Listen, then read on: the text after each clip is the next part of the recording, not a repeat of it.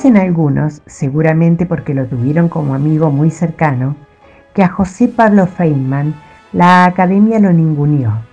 Nunca lo tuvo en cuenta. No tomó en serio su inmenso trabajo editorial, su creatividad desbordante, su constante buen humor y su decir hasta populachero a veces.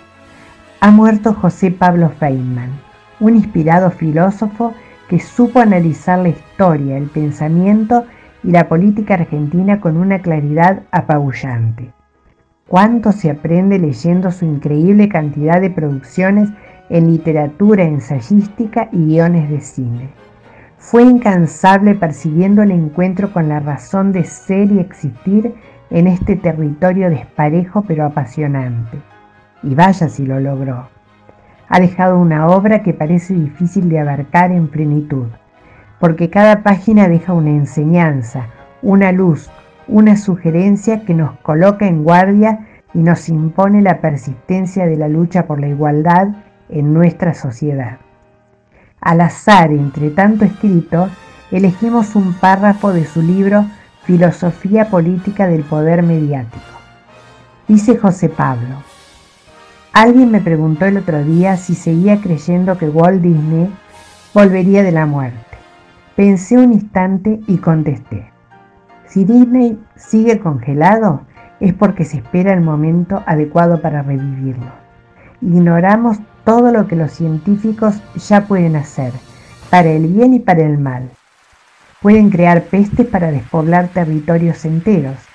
Creemos que lo han hecho y lo harán de nuevo. El planeta está superpoblado. El sistema que impera no funciona como para alimentar a todos ni mucho menos. Cada vez hay más excluidos, más hambrientos, más entes peligrosos capaces de cualquier reacción desesperada. Ha de haber bombas de todo tipo. Conjeturo que no deben faltar bombas que maten a las personas y dejen en pie las cosas. Esto es casi sabido. Algunas filtraciones hubo. Lo que sobran no son cosas, son seres humanos cuya peligrosidad irá en aumento con el aumento del hambre, las enfermedades y la furia que despierta morir de inanición en un mundo que hay para todos pero no se quiere repartir. ¿Y por qué no se quiere repartir? Porque sería alterar el sistema, cambiarlo, tornarlo lo que no es. No es así como funciona. No funciona para el bienestar de todos, sino de algunos. Estos pocos manejan los grandes engranajes y ya no pueden ni quieren cambiarlos. Los riesgos son enormes y ya se ven. Esto fue editado en el año 2003.